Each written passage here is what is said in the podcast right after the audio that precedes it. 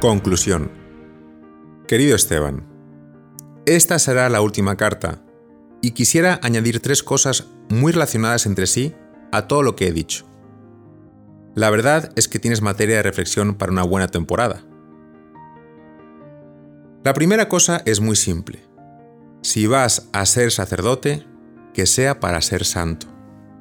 Si no, de verdad, no vale la pena. Este estilo de vida solo llena el corazón cuando se vive en plenitud, cuando se queman los barcos. Y al revés, cuando uno se descubre haciendo cálculos, buscando exclusivamente la realización personal, proyectando beneficios o conveniencias personales, acaba resultando un desastre. Optar por una vida santa es fundamental no solo para ti, sino para las almas y para toda la Iglesia. Un padre carmelita le da tanta importancia a esta decisión que llega a afirmar lo siguiente. En el reino de Dios, todo se mide por la calidad. El fracaso de un alma invitada por Dios al camino de las cumbres es una desgracia mayor que la mediocridad de miles de otras que jamás han caminado sino por bajos fondos. De estos fracasos se tiene profunda compasión en el reino de Dios. Fin de la cita. Es como decir, mejor un solo sacerdote santo que cien acomodados. Además, si lo analizas, Cristo nunca vivió preocupado por los números. Buscó a doce hombres, los preparó y los envió. Comparó su trabajo y su misión con el grano de mostaza, y llamaba a sus seguidores pequeño rebaño. Eso sí, por activa y por pasía les insistía en una sola cosa. El que pone la mano en el arado y mira atrás no sirve para este trabajo. Y les decía, o estás conmigo o contra mí, pero no hay lugar para medias tintas.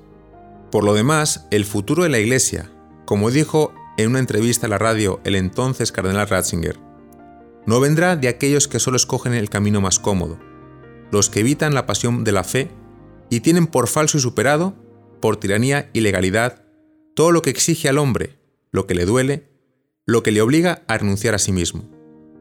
Digámoslo positivamente, el futuro de la Iglesia, también ahora como siempre, ha de ser acuñado nuevamente por los santos. Fin de la cita. Lo segundo, Esteban, sé un hombre de oración y de reflexión. El diablo no se conforma a contentar al sacerdote con lo malo, también lo tienta con lo bueno.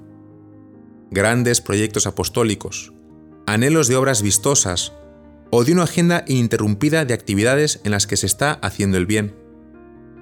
Pero ¿qué pasa? Que si no se tiene cuidado, la sal se desvirtúa, pierde su sabor y su fuerza vivificante. ¿Por qué?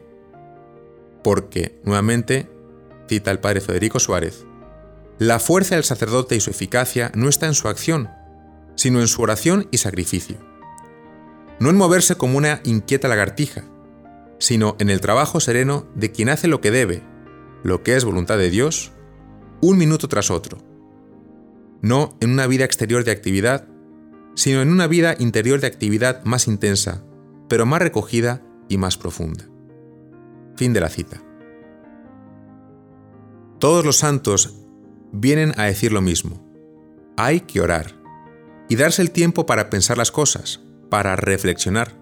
Es lo que San Bernardo llamaba la consideratio. ¿De qué se trata? El Papa Benedicto lo explicó en una famosa entrevista.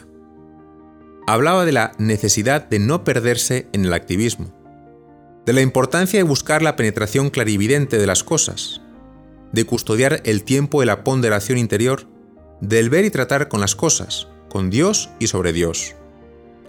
Pensar que hay que trabajar siempre sin interrupción podría ser un movimiento falso. Más adelante, el Papa confesaba la necesidad de dejar muchas cosas en manos de otros para conservar la visión interior de conjunto, el recogimiento, del cual puede provenir entonces la visión de lo esencial. Fin de la cita.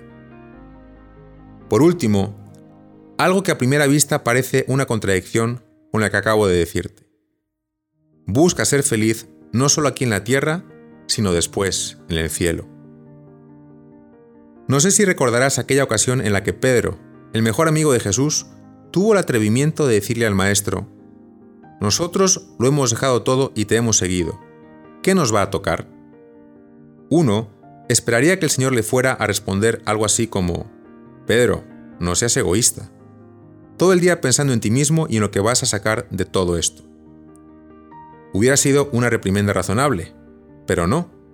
Curiosamente le dice, recuerda con quién estás tratando, Pedro.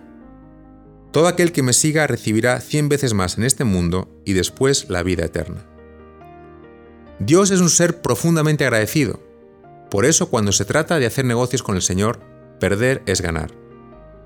Es increíble vivir cada día con la certeza de saber que Dios está agradecido contigo. Siempre tengo presente la dedicatoria que escribió mi padre en la contraportada de un pequeño misal. Me decía, el pasaje de aquel joven rico en su encuentro con el Señor es para mí de los más bellos del Evangelio. Julio, es difícil imaginar la tristeza del Señor ante la negativa de aquel joven, pero por eso es maravillosamente reconfortante pensar en la alegría del Señor ante tu respuesta. Ese sí generoso y sin condiciones. Qué alegría en la cara del Señor. Una alegría que borra todas las tristezas. Toda tu vida podrás ver la alegría de la generosidad. La primera definición de la generosidad es la nobleza. Las dos se complementan. Qué bonito ser noble, qué alegría ser generoso. Fin de la cita. Esa mirada y esa sonrisa del Señor, más allá de los éxitos y fracasos, más allá de los vaivenes que uno experimenta en la vida sacerdotal, hacen que todo valga la pena. Una alegría que, como dice San Juan, nadie nos podrá quitar. Esteban, si te estás planteando la posibilidad de ser sacerdote, recuerda, santo o mejor ni lo pienses, consciente de la necesidad de la oración y la reflexión, y con el recuerdo siempre de la sonrisa y profunda gratitud del Señor. Si lo haces, qué feliz puedes ser. Gracias por haberme escuchado. Seguiré rezando por ti y te mando un gran abrazo.